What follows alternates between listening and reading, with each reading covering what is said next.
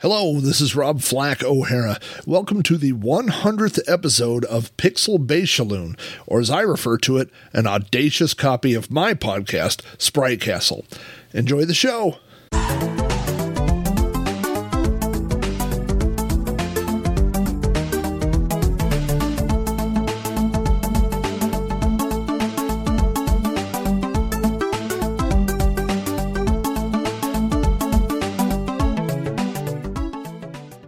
Grüß euch die Madeln, servus die Burm zur 100. regulären Episode von Pixel Beschallung, dem Retro Gaming Podcast, von dem's offensichtlich mindestens 100 Folgen zu viel gibt. Und zum Jubiläum habe ich einen Gastsprecher fürs Intro, der sich gewaschen hat. Also Wahrscheinlich und wenn nicht, ist mir auch wurscht. Rob Flag O'Hara vom Sprite Castle Podcast, den ich ja schon ein paar Mal erwähnt habe.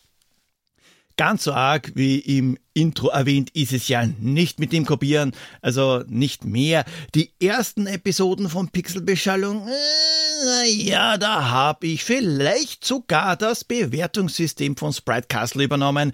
Aber hey, man entwickelt sich ja und das weiß Rob natürlich auch. Danke, dass du den Spaß mitgemacht hast. Schau mal bei Sprite Castle vorbei, hört rein, es zahlt sich aus.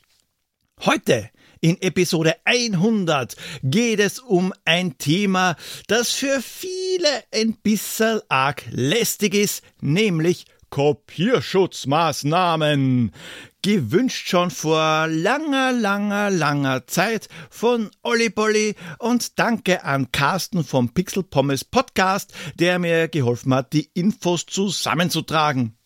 Und vielen Dank an meine Patrons Andreas, Christian, Rigo Tamus und Olli Bolli.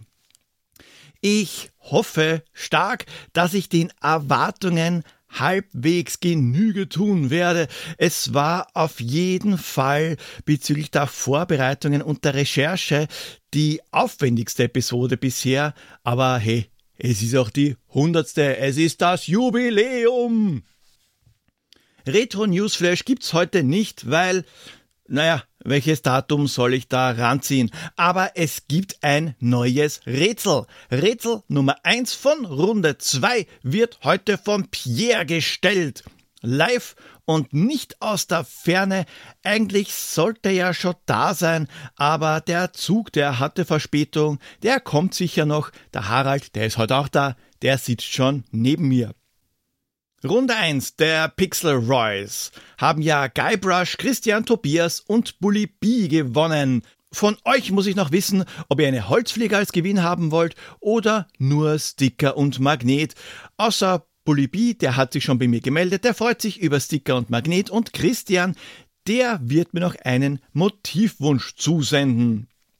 Das bedeutet für euch, dass Guybrush, Christian, Tobias und B aus der Wertung von Runde 2 und 3 für dieses Jahr genommen werden, weil sie ja schon Runde 1 gewonnen haben. Also, auch wenn ihr nicht jedes Rätsel knacken könnt, habt ihr eine Chance auf den Gewinn. Und damit auch die vier Gewinner von Runde 1 mitraten können und gut, mitraten können, können sie eigentlich immer, aber damit sie auch etwas gewinnen können, damit sie einen Ansporn haben, euer Hirnschmalz anzustrengen, wird's auch für den oder die Jahresbesten etwas geben. Was weiß ich noch nicht, aber da lasse ich mir schon was einfallen. Die Homepage von Pixelbeschallung, die habe ich umgestaltet und die ist jetzt hoffentlich ein klein wenig übersichtlicher. Vor allem was den Zugriff auf die aktuellen Highscores und die Feiertage angeht. Und einen Button für den Discord, den gibt's jetzt auch. Der ist rechts oben. Wer das Ganze live sehen will, www.pixelbeschallung.at. Ah ja, und bevor ich dann endlich zum Thema komme. Ich habe mir überlegt, weil erstaunlicherweise Nachfrage da war, eine Art Shop einzurichten. Aber bevor ihr jetzt augenrollend entnervt abschaltet, einen Non-Profit-Shop. Oder ich mache ihn auch nicht auf, weil das rechtlich so eine Sache ist. Wenn ich über zum Beispiel einen Spreadshirt-Shop was verkaufe, benötige ich eine Steuernummer und einen Gewerbeschein. Das ist mir allerdings viel zu mühsam. Daher würde ich eben den Shop auf Non-Profit stellen.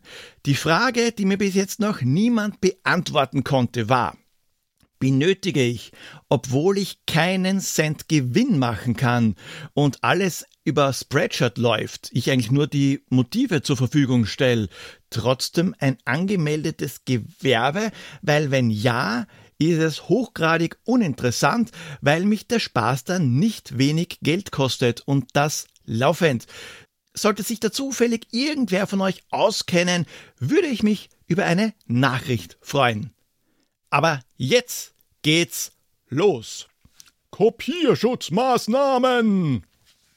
Warum gibt's die nervigen Maßnahmen überhaupt? Weil die werden ja sowieso früher oder später geknackt. Ist richtig. Warum's einen Kopierschutz gibt, das sollte aber jedem klar sein. Da geht's nicht um einen karitativen Verein, sondern um Unternehmen, die Gewinne machen wollen.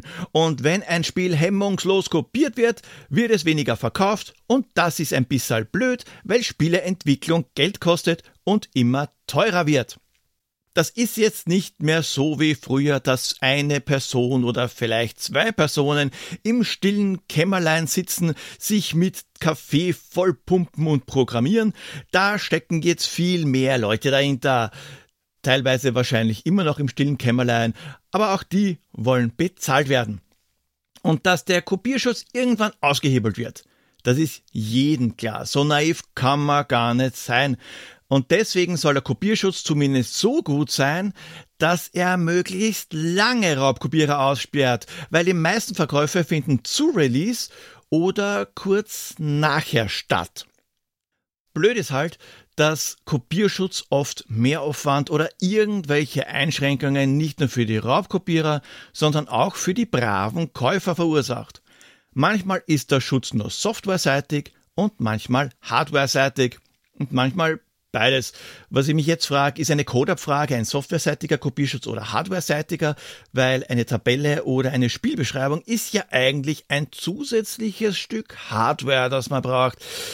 Wie auch immer, so eine Episode wie die hier anzugehen, ist gar nicht einmal so leicht, weil mit was soll ich anfangen?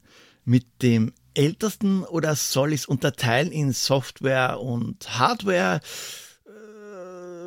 Ich fange einfach mit dem Bekannten an. Der bekannteste ist wahrscheinlich der Tippe Text XY ein, damit du weiterkommst, Kopierschutz. Und davon gibt's ja einige Varianten. Die Seriennummer zum Beispiel. Man installiert ein Spiel von CD-ROM, startet das Setup-Programm und muss eine Seriennummer eingeben. Das ist jetzt mir wirklich nicht ganz klar, wie das halbwegs lange wirken soll, weil da rede ich jetzt nicht von den Seriennummern mit Online-Aktivierung aller Windows XP zum Beispiel, sondern komplett offline zu Prä-Internet-Zeiten oder zu den Zeiten, wo halt nicht jeder Internet gehabt hat. Da wird nicht gecheckt, wie oft der Key eingegeben worden ist oder ob er schon verwendet wurde. Und deswegen ist er auch fleißig geteilt worden. Oder es wurden Key-Generatoren geschrieben, die gültige Keys errechnen und ausspucken. Ich weiß schon, wenn man online spielt, kann es dann Probleme geben, aber wer mit einer Raubkopie online geht, ist sowieso selber schuld. Später ist das Ganze dann mit eben einer Online-Aktivierung kombiniert worden. Das ist nur aus diversen Gründen ein bisschen scheiße. Zum einen, weil das ein Problem beim Wiederverkauf sein kann, besonders wenn das Spiel an einen Account gebunden ist. Und zum anderen, wenn man ein Spiel nach 15 oder 20 Jahren aus der Versenkung holt, abstaubt und spielen will, naja, wenn es den Aktivierungsserver nicht mehr gibt oder der Publisher halt ganz einfach nicht mehr will, dass man es aktivieren kann, hat man halt Pech gehabt. Shame on you, Ubisoft. Es gibt auch Leute, die die alten Heroes of Might and Magic Teile gerne spielen würden. Und EA die hatten da auch einen mördergeilen Plan. Ich kann mich noch gut daran erinnern, ich habe mir damals Spore gekauft, weil es hat sich ja wirklich geil gelesen, was man da alles machen kann. Dass das Spiel dann eher meh ist, ist eine andere Geschichte. Und da war es wirklich so, man hat nur fünf Aktivierungen frei gehabt. Sind die verbraucht, da kann man dann zu EA betteln gehen. Und Spore war da kein Einzelfall. Mittlerweile kann man aber die Anzahl der Aktivierungen mit einem Tool ganz offiziell zurücksetzen, sofern das Spiel nach 2008 rausgekommen ist. Und Securom gab's kostenlos obendrauf, aber zu diesem Meisterwerk komme ich später. Es sind halt nicht nur die Raubkopierer, auch der Gebrauchtmarkt ist der Spieleindustrie ein Dorn im Auge. Klar, weil an den verdient man ja nichts. Und was kann man da machen? Mehr Seriennummern zum Beispiel. Legen wir den Spiel doch einfach zwei Keys dazu für extra Inhalte online einmalig einlösbar. Ist doppelt geil, weil der doofe Kunde, der glaubt ja dann, dass er Inhalte, die eigentlich sowieso zum Spiel dazugehören, ganz kostenlos dazu bekommen hat. Der Trottel. Und weiterverkaufen kann's der Kunde dann auch schwer, weil, wenn man das Spiel gebraucht kauft, fehlen diese Inhalte, weil die sind ja logischerweise an einen Account gebunden. Ja, die Geschichte der Kopierschutzmaßnahmen ist eine Geschichte voller Missverständnisse und Perfidität, und das, obwohl der Grundgedanke ja nachvollziehbar ist. Deswegen spuren wir mal zurück, gehen wir in die gute äh, Deswegen spuren wir mal zurück und gehen in die gute alte Zeit, bei der man wirklich nur das geistige Eigentum schützen wollte, weil Seriennummern, das war ja nicht das einzige und das wisst ihr ja auch. Handbuchabfragen gibt's ja auch noch. Schlag doch mal das Handbuch auf Seite 21 auf und gib das dritte Wort aus Absatz 2 ein. Oder es waren Codes im Handbuch verteilt. Zugegeben, kreativ war das nicht, vor allem weil teilweise nur eine Handvoll möglicher Worte abgefragt worden sind. Außerdem hat man die Handbücher auch ganz einfach kopieren können. Die Copyshops, die haben sich gefreut. Also hat man die Handbücher dicker gemacht, um das Kopieren so teuer zu machen, dass es sich nicht mehr auszahlt ziemlich mühsam, wenn man jedes Mal, wenn man Stunts Battle Chess TIE Fighter Wing Commander oder was auch immer spielen will, das Handbuch rausholen muss. Und zusätzlich war die Art von Kopierschutz oft recht flott ausgehebelt. Bringt halt herzlich wenig, wenn die Worte unverschlüsselt im Code stehen. Das freut die Cracker, aber halt dann nicht die Copyshops. Also kommt Stufe 2. Es werden keine Worte abgefragt, sondern Bilder. Also eingeben tut man schon einen Text, aber man muss, wie beispielsweise bei F-19 Stealth Fighter, Flugzeuge identifizieren oder wie mir ein Hörer geflüstert hat, Teile eines Macs bei BattleMac benennen. Fieserweise war bei BattleMac auch eine Karte, also eine Landkarte im Handbuch. Ohne der ist man eher wie Mr. Bean aufgeschreckt umhergeirrt, anstatt halbwegs zielstrebig zur Destination zu kommen. Und am Ende, da war dann auch noch eine Sternenkarte notwendig, die auch im Handbuch zu finden war. Das erinnert mich an Pirates. Ihr wisst schon, das haben wir in Episode 85 besprochen. Da hat man zum einen wissen müssen, wann die Treasure Fleet oder der Silver Train in einem bestimmten Jahr und einer bestimmten Stadt ankommen. Und zum anderen lag auch Pirates eine Karte der Karibik bei, die das Zurechtfinden um einiges leichter gemacht hat. Star Trek 25th Anniversary. Der Weltraum. Unendliche Weiten das sind die Abenteuer des Raumschiff Enterprise, das blind in der Gegend herumtuckert, wenn man nicht das Original hat, weil dem ist eine Sternenkarte beigelegen und will man sich im Spiel herumwarpen, wobei war das bei der Generation nicht Soul, Wurscht, will man halt zu einem anderen Planeten zischen, ist die schon hilfreich, weil im Spiel selbst sind die Himmelskörper nämlich nicht beschriftet. Schwieriger für die Cracker, aber die Copyshops, die freuen sich wieder. Und deswegen kommen wir jetzt zu einem Novum. Farbe. Wie diabolisch. Bei Leisure Suit Larry 2 zum Beispiel hat man Telefonnummern von bestimmten Damen eingeben müssen und die hatten unter anderem auch unterschiedliche Haarfarben. Farbkopien waren zu der Zeit schweineteuer, da hat man schon ein bisschen Geld hinlegen müssen, um eine komplette Anleitung zu kopieren. Oder eine komplette Code-Tabelle. Maniac Menschen die hatte so eine. Die Nuke M Alarm Security Codes. Sieben Seiten, neun Spalten, 37 Zeilen, also insgesamt 2997 mögliche Codes, die aus Hieroglyphen bestehen. Gedruckt in blassem Blau, überdruckt von roten Maniac Menschenschriftzügen. Die Codes die hat man so zum einen nur mit einem Rotfilter lesen können, also so einer roten Folie, die beigelegen ist. Und zum anderen war es so unmöglich, eine brauchbare Schwarz-Weiß-Kopie zu erstellen. Und dann, dann gibt es ja auch Möglichkeiten, bei denen sich sogar Farbkopierer teilweise die Zähne ausbeißen. Zack McCracken. Zack McCracken hat man ohne Einschränkungen spielen können, bis man die USA verlassen will, weil da braucht man einen Exit Visa Code. Ja, jedes verdammte Mal. Ist also ähnlich wie bei Maniac Menschen.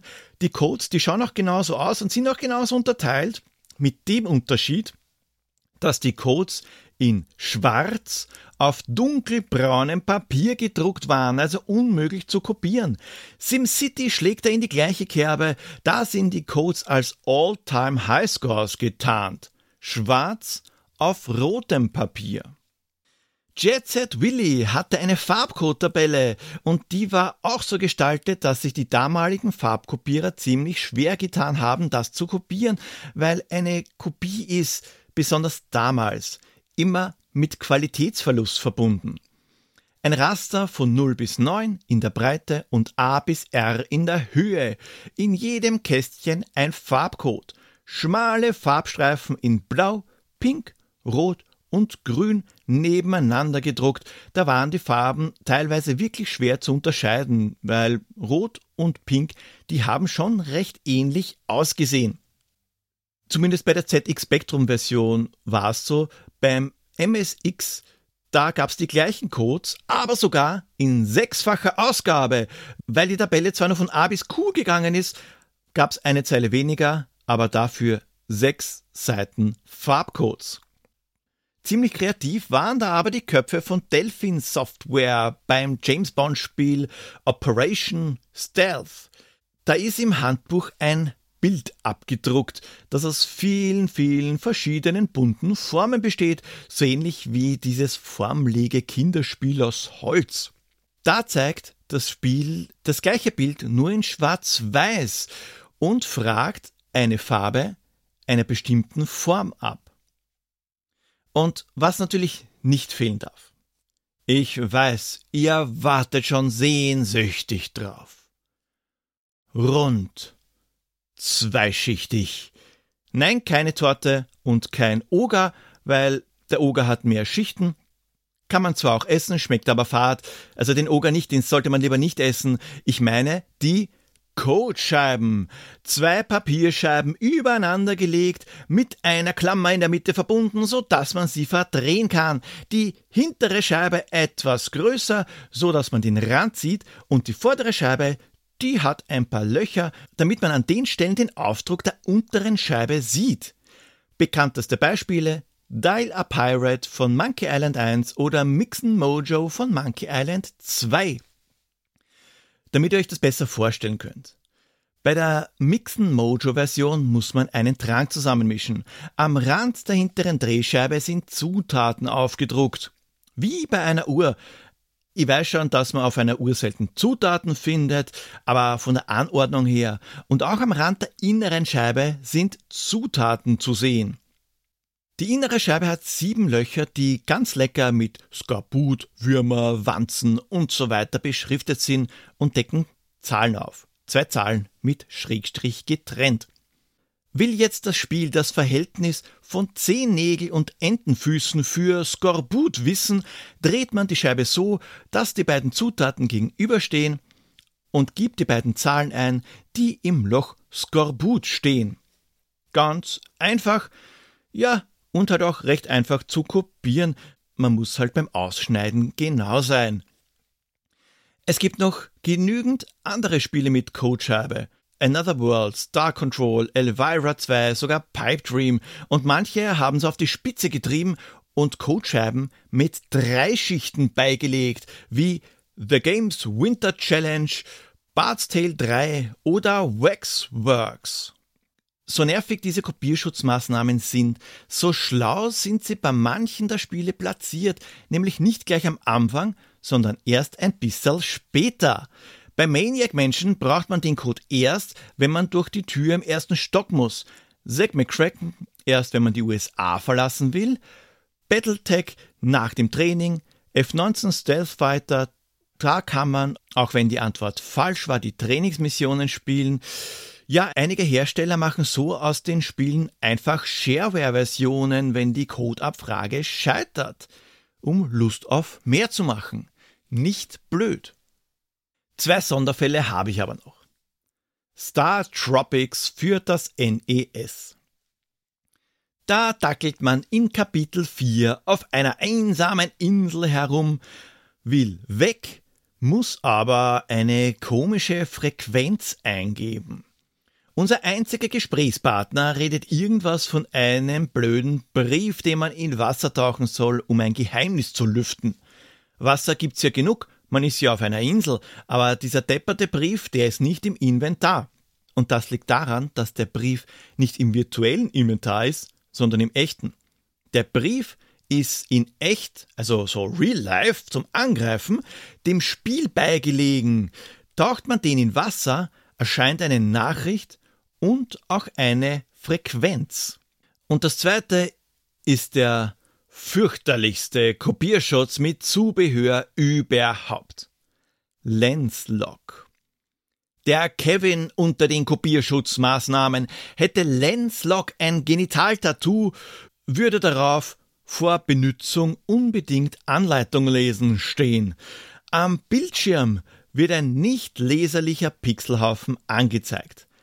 Legt man das Lenslock-Zubehör drüber, da konnte man den Code lesen, den man eingeben muss, weil Herz des Lenslock war eine Linse mit Prismen, die das Pixelgewirr entzerrt hat. Das hört sich ja theoretisch gar nicht einmal so blöd an. Theoretisch, weil erst muss man das Ding einrichten, weil die Monitore oder Fernseher ja unterschiedliche Größen haben. Also wir haben da das faltbare Plastikteil mit den Prismen in der Mitte. Faltbar, weil man die Seiten runterklappen konnte. Die waren dann die Abstandhalter zum Bildschirm. Ich fasse euch einmal die Anleitung zusammen, die sich normalerweise über eine komplette Seite erstreckt. Eine komplette Seite, eine Anleitung für einen Kopierschutz. Naja. Zuerst wird ein großes H am Bildschirm dargestellt. Da legt man das noch nicht gefaltete Lenslock-Teil drüber und passt mit den Cursor-Tasten die Größe des Hs so an, dass es genauso breit wie der Linsenhalter ist. Ist das erledigt? Space drücken. Und jetzt wird der Halter wie ein U gefaltet, richtig herum und an den Monitor gelegt und zwar so, dass der Mittelstreifen, der am Monitor dargestellt wird, genau, aber wirklich genau in der Mitte der Linse ist. Wenn man jetzt aus circa ein Fuß Abstand gerade durch die Linse schaut und ein Auge dabei schließt. Und Leute, ich schwöre, ich denke mir das nicht aus. Also, ein Fuß Abstand, ein Auge schließen, gerade durchschauen, da kann man erst einmal okay lesen. Der Zwischenschritt ist deswegen da, um die Linse einzurichten. Deswegen das OK. Hat man nämlich einen flachen TV, muss die Linse etwas näher an den Bildschirm. Man muss also die Abstandhalter etwas wegklappen. Ist die Linse nicht genau in der Mitte, sieht man auch kein OK. Aber wenn alles passt, geht's dann per Tastendruck zur eigentlichen Codeabfrage und wehe, die Linse ist beim Drücken der Taste verrutscht, weil irgendwelche Hilfen wie diesen Mittelstreifen oder was auch immer, ja, die gibt's da nicht mehr. Und das, meine lieben Leute, diese komplette Prozedur muss man bei jedem Mal spielen und bei jedem Mal Safe Game laden durchführen. Einfach geil. Da müssen ordentliche Satisten am Werk gewesen sein. Gibt auch nur eine Handvoll Spieler damit wie Ace oder Elite, wobei der Kopierschutz in späteren Versionen von Elite sogar entfernt worden ist, weil er so unglaublich schlecht angekommen ist. Wäre nicht so scheiße gewesen, wäre Lancelot ja fast gar nicht einmal so blöd. Die Linse war entfaltet ungefähr so groß wie eine Musikkassette und das hat einen ganz einfachen Grund. Lancelot war Anfang der 80er aktuell, wenn man davon aktuell sprechen kann, und da sind noch sehr viele Spiele auf Kassette rausgekommen und die Linse, die passt super in die Hülle und man hat nicht mit irgendeinem Handbuch herumhantieren müssen. Es hat übrigens auch schon andere Formen des Kopierschutzes schon bei Tapes gegeben damit man die nicht einfach mit einem Doppelkassettendeck kopiert. Bonjour, bonjour, ich bin jetzt da. Excuse-moi für die Verspätung. Ah, kein Problem, Pierre. Na, Zeit wird's. Ich hab schon gedacht, du kommst gar nicht mehr. Hat dein Rollator einen Platten? Sei nicht so frech, kleiner Mann. Leute, Leute, habt euch lieb. Lasst mich den Punkt da jetzt noch zu Ende erzählen, dann komme ich gleich zu euch. Also, wo war ich genau? Die Doppelkassettendecks. Ist ja supi. Quelle in Deck A, leere Kassette in Deck B, Play und Aufnahme. Und für Ungeduldige gibt's dann noch bei vielen Geräten den Highspeed Dubbing Knopf für doppelte Geschwindigkeit. Das ist der Knopf, bei dem sich die Lieder dann so anhören, als wenn sie von den Schlümpfen gesungen werden. Um dem entgegenzuwirken, gab's Loader. Man hat nur diesen Loader normal geladen und den Rest übernimmt dann das System. Der Loader hat nämlich die Ladeprozedur verändert. Zum Beispiel so, dass die kastrierten oder besser gesagt komprimierten Daten lesbar waren. Wer eine Datenkassette schon mal in einen Kassettenspieler gelegt hat, kennt das. Die Daten sind in Form von Tönen gespeichert, so wie bei einem Faxmodem. Dieses Quietschen und Klopfen und was auch immer. Bei dem Kopierschutz, da gab es den Unterschied, dass die Töne der Kassette nicht eine normale Länge hatten, sondern sie waren kürzer. Sie waren noch so lang, dass das Ding geladen werden konnte mit dem Loader, aber so kurz, dass die Kassette nicht mehr richtig mit gängigen Geräten und Highspeed-Dubbing kopiert werden können, weil auch hier jede Kopie ist mit Qualitätsverlust verbunden. Also kopieren kann man schon mit Highspeed Dubbing, nur ist die Kopie dann fehlerhaft und das bringt nichts, weil man kann das Spiel nicht laden. Damit man auch den Kopierern mit etwas mehr Geduld ein Handwerk legen kann, hat es einen anderen Kopierschutz gegeben, bei dem der Loader bestimmte Töne ignoriert. Und das ist wichtig, weil zwischen dem normalen Gepfeife extrem schrille, laute Töne auf der Kassette waren, die da nichts zu suchen hatten, zumindest fürs Spiel. Hat man jetzt versucht, so eine Kassette zu kopieren, hat das Doppelkassettendeck, also der Verstärker des Doppelkassettendecks, automatisch die Lautstärke reduziert, weil das Deck ist ja nicht für Daten gedacht, sondern für Audio, für Musik und das Kassettendeck will eine schöne Kopie der Musik machen. Das hat zur Folge, dass die Töne danach viel zu leise kopiert worden sind, zumindest bis der Verstärker wieder geregelt hat. Die fehlenden oder zu leisen Passagen haben aber schon ausgereicht, um Ladefehler zu produzieren. So, bevor ich jetzt zu den Disketten komme. Es ist Prominenz live hier bei mir zu Hause. Und zwar haben wir hier Harald. Hallo Leute, Harald, wie kommst du eigentlich damit klar, dass du in Spiele eintauchst? Bist du da noch nervös dabei? Naja, das ist eigentlich gar nicht so schwer. Zumindest, wenn man sich seit 1982 in den Spielen tummelt, da hat man schon eine gewisse Routine. Stimmt das, dass das erste Spiel Pitfall war? Da hat ja sogar ein Celebrity Werbung dafür gemacht. Apoldi, da will ich nicht drüber reden. Äh, okay. Mit ein klein wenig Verspätung ist ja auch Pierre angekommen. Bonjour, bonjour nochmal. Opa Pierre aus der einsamen Festung in Frankreich. Ach, einsam ist dort gar nicht. Der Vormieter, der hat mir seine Wildkatzen dagelassen. Stimmt, da war ja auch diese Spielshow in den 90ern. Von dieser Spielshow distanziere ich mich. Und nein, dort habe ich nicht die Rätsel gestellt.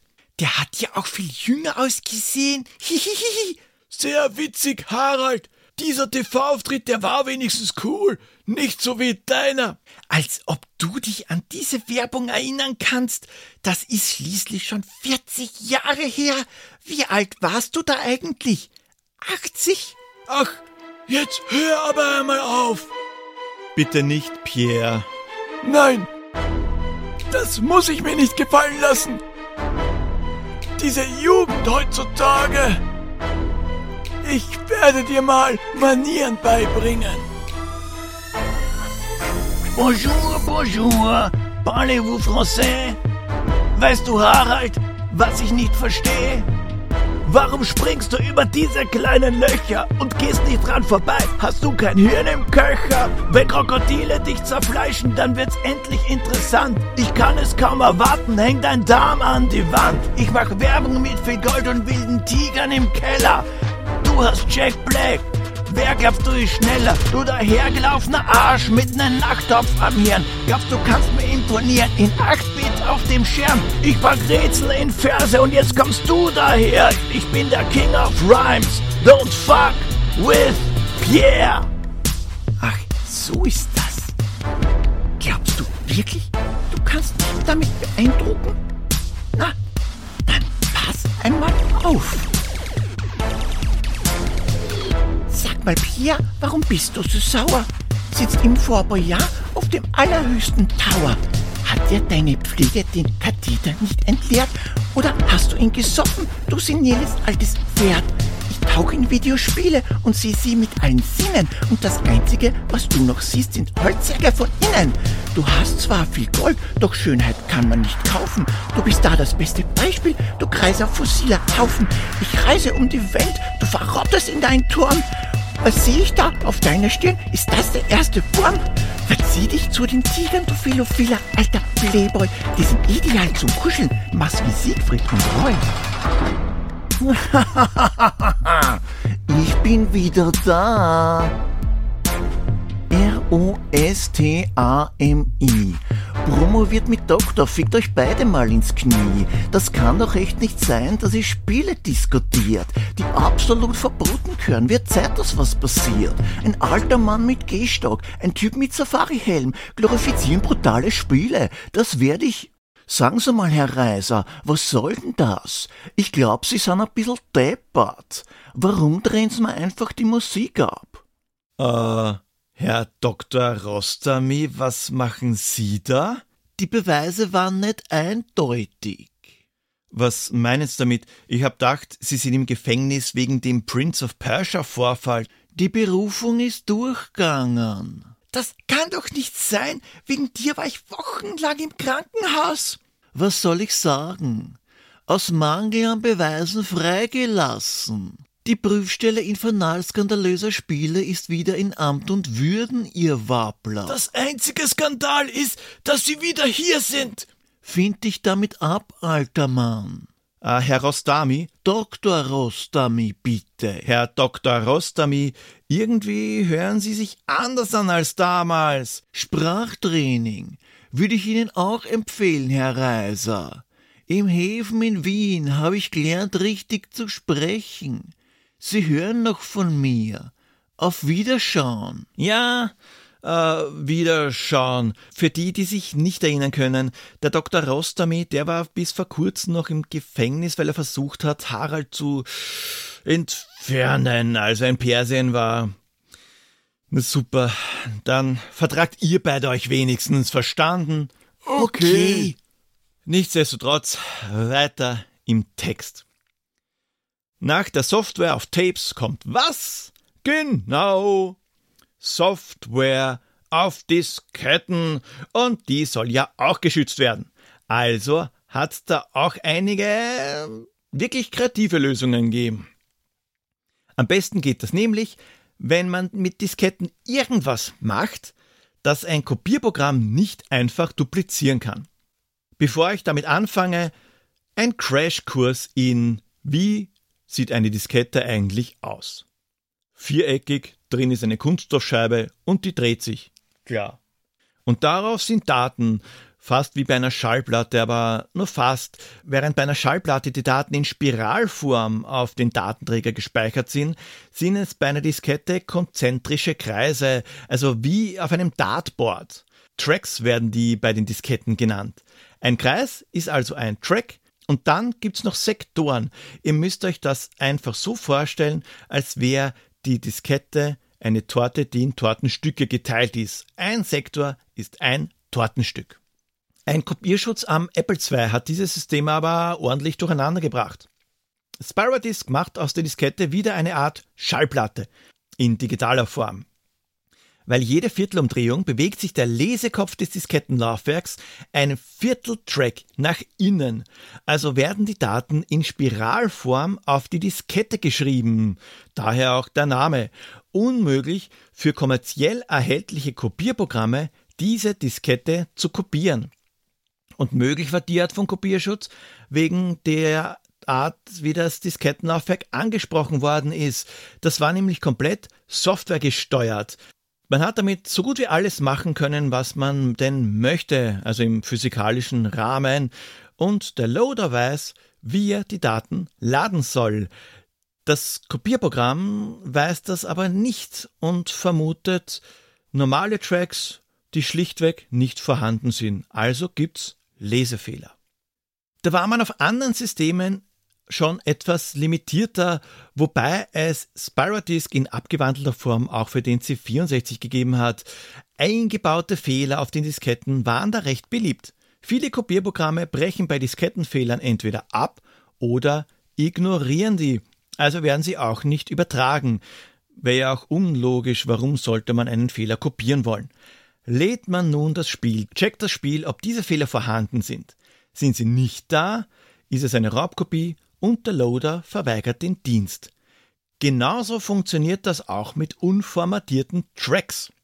Um eine Diskette zu beschreiben, muss der 0815-User die erst einmal formatieren. Bei den Originalen sind jedoch gewisse Tracks unformatiert, wodurch viele Kopierprogramme nur unbrauchbare Kopien erstellt haben. Wichtig, bevor mir jetzt der ein oder andere kommt mit, aber Fast Hack M oder Kopierprogramm XY hat das gekonnt. Ja, das mag sein, aber die Programme, die hatte nicht jeder. Viele Kopierprogramme hatten besonders zu der Zeit, zu dem der Kopierschutz aktuell war, Probleme damit. Die konnten zum Beispiel auch keine Syncmarks eins zu eins übernehmen. Syncmarks finden sich zwischen den Sektoren. Das sind quasi die Pförtner der Sektoren. Die sagen dem Diskettenlaufwerk, pass auf, da kommt jetzt ein Sektor. Die haben eine Standardlänge. Normalerweise. Diese Standardlänge ist aber eine Mindestlänge. Die können ruhig länger sein. Man kann die, wie The Masked Singer, künstlich in die Länge ziehen. Das ist nur dem Kopierprogramm ziemlich wurscht. Dem Spiel aber nicht weil der Kopierschutz checkt, ob gewisse Syncmarks eine gewisse Länge haben. Zu kurze Dinger haben bei den anspruchsvollen Spielen keine Chance. Und was mit Sektoren geht, geht mit den Tracks schon lange. Da haben die Originaldisketten Daten auf Tracks, die standardmäßig eigentlich gar nicht beschrieben werden sollen. Das ist so, als ob ihr in der Schule seid, auf der Tafel irgendetwas schreibt, aber zusätzlich die Wand daneben beschmiert oder ihr bei einer Pizza auch den Rand mit Salami belegt. Anstatt übergewichtige Leute kann man aber auch die Tracks übergewichtig machen. Fat Tracks nennt sich das dann. Klingt wie ein Musiklabel aus den 90ern, ist aber ein Kopierschutz. Wir erinnern uns, die Tracks, das sind die Kreise der Diskette. Fat-Tracks sind jetzt nicht korpulente Tracks, nein, das sind einfach zwei benachbarte Tracks mit gleichem Inhalt. Und die sind so auf die Diskette geschrieben worden, dass sie perfekt ausgerichtet sind. Und es schaut so aus, als wäre das ein einziger dicker Track. Während dem Ladevorgang wechselt der Lesekopf dann zwischen den beiden Tracks, was, weil ja eben perfekt ausgerichtet sind, für den Ladevorgang komplett wurscht ist. Manchmal wird sogar zwischen den Tracks, also da, wo sich die Dinger überlappen, gelesen. Auch das ist komplett egal, solange sie richtig ausgerichtet sind. Ist das nicht der Fall, wird nur Datenmüll gelesen. Keine Sorge, Leute, ich bin's gleich mit dem trockenen technischen Diskettenzeugs. Zum Schluss gibt's noch ein Beispiel für einen genialen Kopierschutz. Dungeon Master. Da wird einiges kombiniert. Zum einen gibt es Fuzzy oder Weak Bits. Das sind einfach geschriebene Bits auf der Diskette, bei denen das Diskettenlaufwerk immer einen zufälligen Wert, also entweder 0 oder 1 liest. Dungeon Master liest diese Bits also öfter von der Diskette und wenn permanent der gleiche Wert gelesen wird, weiß das Spiel, es ist eine Raubkopie. Wenn ich jetzt fünf oder sechs Mal den gleichen Bit lese und es kommt immer zum Beispiel jetzt null raus, wäre schon ein arger Zufall. Das ist aber nicht alles. Zusätzlich ist Code in Grafiken versteckt worden. Erst ist also die Grafik gelesen worden, dann der Code aus der Grafik extrahiert und dekodiert und dann wieder gleich aus dem Speicher entfernt worden. Und auch Checksummen sind überprüft worden. Das Genialste, die Auswirkungen, die haben sich nicht gleich, sondern erst zeitverzögert gezeigt und die Prüfung ist an verschiedenen Stellen im Spiel durchgeführt worden. Da haben sich die Cracker ziemlich lange Zeit die Zähne dran ausgebissen, weil die haben erst einmal herausfinden müssen, wann die Codeabfrage wirklich ist und was abgefragt wird. Es hat über ein Jahr gedauert, bis der Kopierschutz ausgehebelt worden ist. Und das ist für einen Kopierschutz eine extrem lange Zeit. Ach ja, viel technisches Blabla, aber das gehört halt auch zum Thema. Kommen wir nach den Heimcomputern einmal zu den Konsolen. Konsolen, die hat es ja auch damals gegeben. Was macht man, wenn man nicht will, dass Konsolenspiele nach Herzenslust kopiert werden? Man benutzt eigene Datenträger oder Formate. Cartridges sind da recht fein, weil Lese- oder Schreibgeräte von Cartridges, die hat halt nicht jeder. Das hat die Sache mit dem Raubkopien schon zu einem gewissen Grad verhindert. Nicht komplett, weil so Cartridges mit mehreren Spielen, wie zum Beispiel für den Gameboy, bei denen an der Rückseite ein gelber Knopf war, mit dem man die Spiele umschalten konnte, die hat es ja früher schon gegeben. Allerdings nicht in dem Ausmaß, wie es für Heimcomputer war. Das Blöde an Cartridges war halt, dass der verfügbare Speicher ziemlich limitiert war. Also gab es auch andere Datenträger. Das Famicom Disk System, ich weiß schon, das ist Kettenlaufwerk fürs NES, das es nie aus Japan geschafft hat, das hatte auf der Diskette in großen Lettern Nintendo stehen. Die waren aber nicht einfach simpel draufgeschrieben, sondern die Buchstaben waren Vertiefungen. Es war also eingeprägt. Im Laufwerk selbst war das Gegenstück dazu, das genau reinpasst. Hat eine Diskette diese Vertiefungen nicht, hat sie folglich nicht ins Laufwerk gepasst. Das Sega Dreamcast hat GD-ROMs mit einer Kapazität von 1,2 GB verwendet. Für Gigadisk steht das GD. Die hat man mit regulären CD- oder DVD-ROMs nicht auslesen können. Der GameCube, der hatte dafür Mini-DVDs und überhaupt hat das Zeitalter der Disk als Speichermedium eigentlich abseits der Konsolen wieder ein Schritt zurück in Sachen Komfort bedeutet. Damals, also viel damals, so C64 ZX Spectrum Zeiten, da hat man, wenn man ein Spiel spielen will, die Diskette rausgesucht, eingelegt und das Spiel geladen. Am PC, da hat man die Spiele oft einfach installieren können und man hat die Disketten nicht mehr gebraucht. Ja, und bei CDs, da ist man back to the roots gegangen. Der Kopierschutz, der checkt ganz einfach, ob die Original-CD im Laufwerk liegt, auch wenn eigentlich gar nichts nachgeladen werden muss. Manchmal hat man dafür aber die Musik direkt von der CD genossen, was vor MP3 natürlich schon dezent geil war. Und ja, okay, dafür hat man die Handbücher nicht gebraucht. Das war aber nicht der einzige Weg, wie man meistens am PC die Leute dazu bringen wollte, doch das Originalspiel zu kaufen. Es gibt auch freundliche Wege. Big Boxen. Ja, etwas, das es heutzutage eher seltener gibt als eine gute Platzierung von Deutschland beim ESC. Da hat man sich schon Mühe gegeben. Das Spiel war in einer großen Kartonbox mit gedruckter Beschreibung und teilweise waren da noch andere Extras drin, wie Poster oder wie bei Indiana Jones 3 das Kral-Tagebuch, bei dem sogar ein paar Tipps fürs Spiel drin waren. Ja, ja, da waren Collectors Editions, auch noch richtige Collectors Editions keine super definitiv ultra extrem Game of the Year Edition mit drei zusätzlichen Kleidungsstücken und einem Reittier und vielleicht auch noch einen Season Pass. Da waren echte Extras drin, also nicht nur das Heft wegen den Kopierschutz oder die Codetabelle oder das Coderad, sondern etwas, das sich die K-Pop-Welt heutzutage zu Nutzen macht. Weil ich sehe es ja bei meiner Tochter.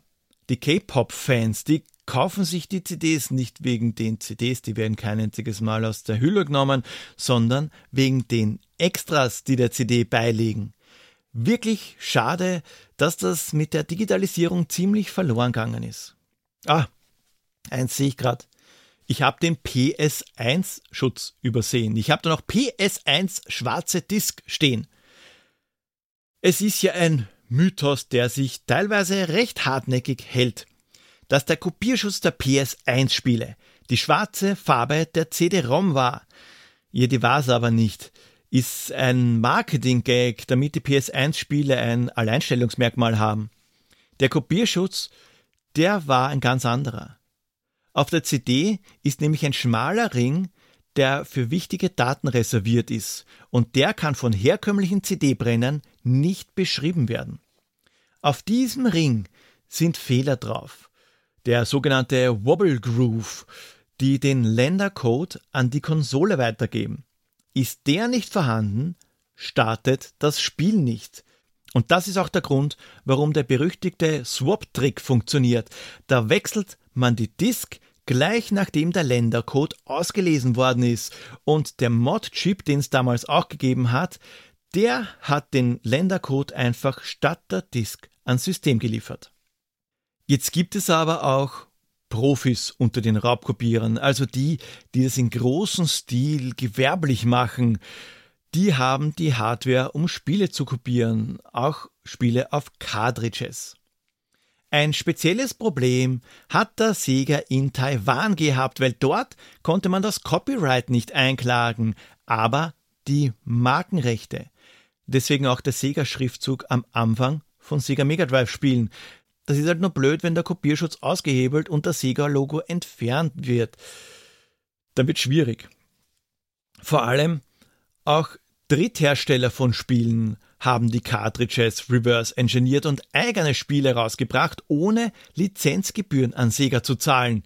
Die Säcke. Ein Paradebeispiel dafür sind die übergroßen Sega Mega Drive Cartridges von EA, bei denen es kein Sega-Logo am Anfang gibt. Die durften das aber und warum, habe ich schon lang und breit in Episode 43 zu Blades of Vengeance erklärt. Accolade hat das auch damals gemacht. Die durften das aber nicht. Es gibt am Mega Drive das Trademark Security System, kurz TSS. Es wird ja ganz am Anfang Produced by or under license from Sega Enterprises eingeblendet. Das wird aus der System-ROM vom Mega Drive gelesen und lässt sich auch nicht entfernen. Das steht somit auch bei nicht lizenzierten Cartridges. Und es wird nebenbei gecheckt, ob das Wort Sega im Spielecode vorkommt. Also hat Sega Accolade geklagt und verloren, weil dieser Bildschirm eben nicht vom Cartridge gelesen wird, sondern vom System-ROM. Gute Idee, hat aber schlussendlich rechtlich wenig gebracht. Bei NES-Spielen, da hat's den Lockout-Chip gegeben, um zu verhindern, dass Hinterhofspielefirmen unlizenzierte Spiele rausbringen. Der war im NES verbaut und hat gecheckt, ob das Spiel den Bypass-Chip hat. Und wenn nicht, macht die CPU ein Reset und man kriegt nur einen grauen Bildschirm zu sehen. Und am Game Boy, da hat's auch einen Schutz gegen unlizenzierte Spiele gegeben. Das Nintendo-Logo, das am Anfang vom Himmel fällt. Das ist nicht zufällig da, hat aber auch keinen besonderen Zweck, außer dass der Start vom Spiel rausgezögert wird und dass Nintendo mehr Geld verdient. Wo kommen wir denn dahin, wenn jeder Spiele rausbringen darf, ohne dass Nintendo mitschneidet? Dieses Logo war nämlich im System-ROM, also im Gameboy gespeichert. Das Spiel startet aber nur, wenn das gleiche Logo, also das Nintendo-Logo, auch auf der Spieleraum vorhanden ist. Ist also ähnlich wie das TSS vom Mega Drive, nur durchdachter. Sicher kann man das auch ganz einfach kopieren, aber da sind wir wieder bei den Markenrechten, weil das Verwenden des Nintendo-Logos ohne Lizenz ist natürlich illegal. Jetzt könnte ich natürlich noch lange, lange, lange, lange weiter über Kopierschutzarten reden, besonders was den PC angeht. Da könnte man eine eigene Folge drüber machen, mache ich aber nicht. Deswegen nur zu den Bekannten am PC. SafeDisk, SecuROM, StarForce. Die drei installieren sich als Treiber und nisten sich tief im System ein und laufen auch, wenn man gar kein Spiel gestartet hat. Ist geil, weil das teilweise dazu führt, dass das System langsamer oder instabiler läuft. Und wenn man das entsprechende Spiel deinstalliert, bleibt der Kopierschutz natürlich im System. Ist ja klar, Sicherheit geht vor. Das ist wie wenn man den ganzen Tag mit einem übergestülpten Kondom herumläuft.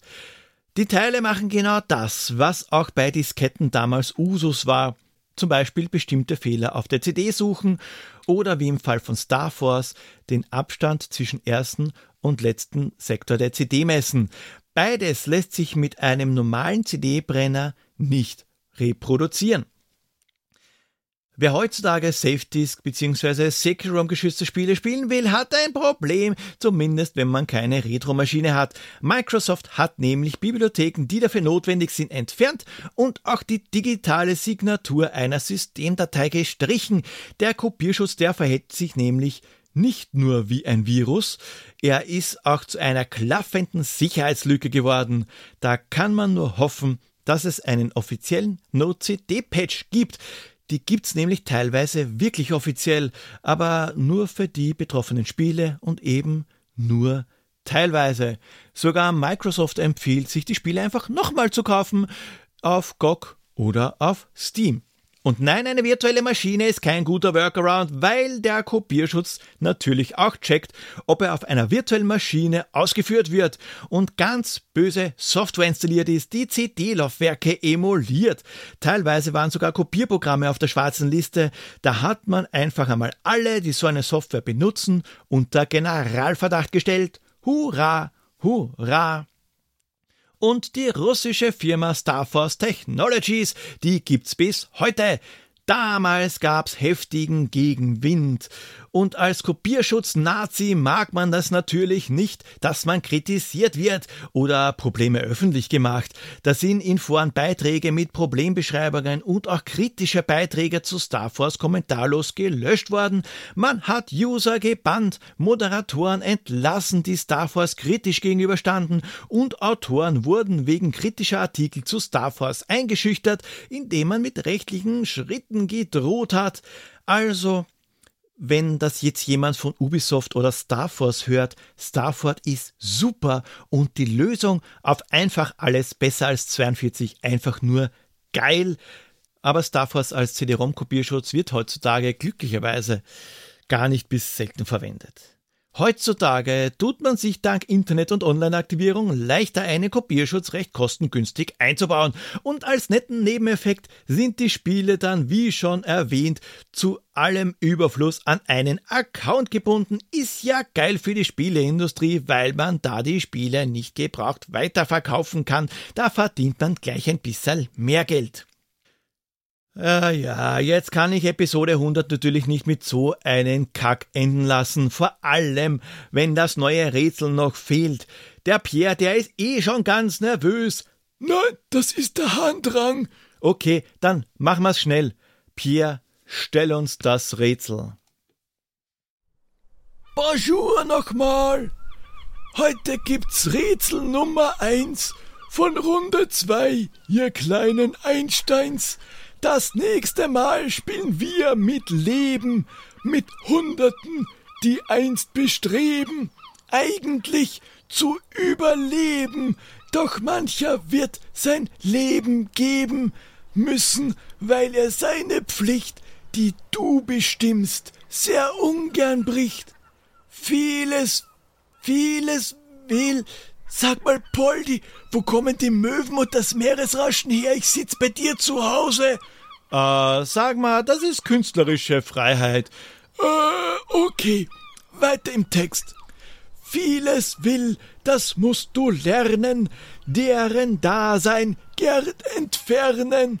Feuerstampfer, Bären fallen oder auf den Boden prallen, löscht das Licht der Kreaturen aus und hinterlässt kaum Spuren. Am Anfang Fun, dann wird es tricky, wird deren Dasein oft ein Quickie, weil kaum sind sie außer Haus, laufen sie stur geradeaus. So, Poldi, Entschuldigung, ich muss jetzt aber wirklich aufs Klo. Ich hol währenddessen die Ecstatica-Episode nach. Au revoir. Ja, weg ist er, der Pierre. Wir haben jetzt viele mehr oder weniger kreative Wege besprochen, wie die Industrie die Raubkopien eindämmen wollte oder will. Manche gehen noch einen Schritt weiter, die sind nämlich noch kreativer und lassen auch illegale Kopien zu, mehr oder weniger, aber die Leute werden auf anderen Wege bestraft. Ein bekanntes Beispiel sind da die Siedler. Startet man eine böse Kopie von Siedler 2, kann man schon spielen.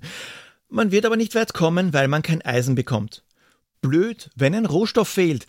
Die Eisenschmelzen, die produzieren nämlich kein Eisen, sondern einfach Schweine. Game Dev Tycoon macht das auch recht witzig. Bei dem Spiel muss man ja Spiele entwickeln. Und da wird als Bestrafung jedes entwickelte Spiel ständig raubkopiert, weswegen man kaum oder gar kein Geld verdient. Friss deine eigene Medizin, du Softwarepirat! Bei Red Alert 2 explodieren die Gebäude einfach, bei Serious Sam 3 kommt ein unbesiegbares Monster. Loom startet im Demo-Modus, man kann also Loom Island nicht verlassen. Maniac Mansion endet in einer atomaren Explosion.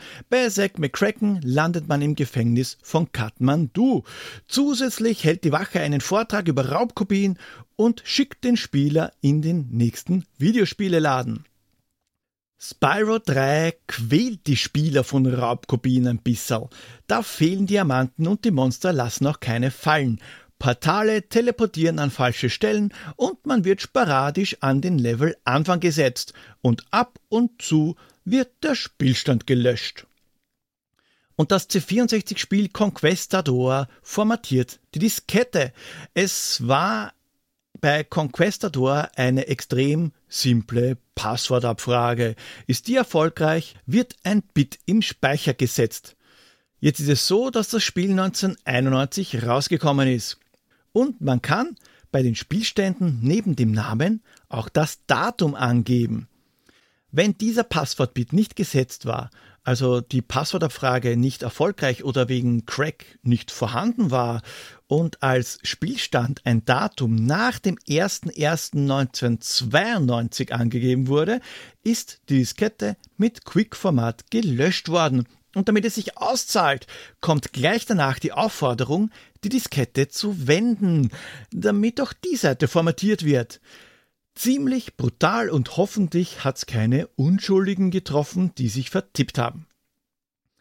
Und der Rainbow Arts Kopierschuss Red War, wie er bei Giana Sisters zum Beispiel zum Einsatz kommt, ist ähnlich brachial, weil auch der formatierte Diskette. Da gab es keine Passworterfrage, sondern einen Check der Sync-Bits, was das ist, haben wir schon besprochen, auf der Diskette. Was halt schon ein bisschen kaka ist, wenn's keine Raubkopie ist, sondern das Spiel nur denkt, es sei eine, weil die Diskette zum Beispiel schon ein paar Jahrzehnte alt ist. Also immer mit Schutz starten. Eine Bestrafung habe ich mir für den Schluss rausgesucht, die allerdings schon zu weit geht. Cross Days. Das ist eine Erotic Visual Novel. Da wird dem Spieler ein Trojaner installiert. Aber keine Sorge, da wird ja ausdrücklich darauf hingewiesen, irgendwo in den Nutzungsbedingungen. Erkennt das Spiel eine Raubkopie, geht ein Screenshot des Desktops und der komplette Browserverlauf an den Hersteller, der dann beides veröffentlicht und erst löscht, wenn sich der Spieler öffentlich entschuldigt. Wow, wer bis jetzt durchgehalten hat, Respekt. Also nicht nur diese Episode, sondern auch alle anderen. Ich kann mich nicht oft genug bei euch fürs Zuhören bedanken. Ich hätte nie gedacht, dass Pixelbeschallung so unglaublich viele Episoden haben wird. Und das ist ganz allein euch zu verdanken. Den Unterstützern, den Hörern und auch den Leuten, die sich bei mir per E-Mail, Social Media oder Discord melden, weil dann weiß ich, dass euch das gefällt, was ich mache und ich führe nicht nur Selbstgespräche. Also technisch gesehen beim Podcasten schon, aber ihr hört euch das ja an. Wenn ich euch mit Pixelbeschallung ein paar Minuten aus dem Alltagstrott reißen kann, ihr vielleicht sogar was lernt, ihr in Erinnerungen schwelgt oder ihr einfach nur unterhalten seid, dann habe ich erreicht, was ich möchte. Und so neigt sich diese Episode dem Ende zu. Habt ihr eine Idee, was denn das Spiel der nächsten Episode ist? Habt ihr Pierres Rätsel gelöst? Dann schreibt mir euren Tipp per E-Mail pixelpoldi at pixelbeschallung.at, Twitter at pixelpoldi, Instagram at pixelbeschallung. Ich bin auch auf Mastodon at pixelbeschallung at podcasts.social oder schaut einfach auf www.pixelbeschallung.at. Dort findet ihr alle Kontaktmöglichkeiten und rechts oben ist der Button für den Discord. Und hört einmal bei Sprite Castle rein, besonders wenn ihr Commodore 64 Fans seid. Auf weitere 100 Episoden und Poldis Weisheit Nummer 100. Unkraut vergeht nicht und von manchem Unkraut gibt's sogar schon 100 Episoden. Baba!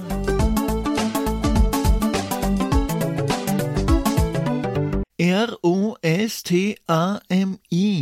Ah, Herr Dr. Rostami, die Aufnahme ist beendet. Bitte Ruhe jetzt. Gehen Sie ein bisschen scheißen, Herr Reiser.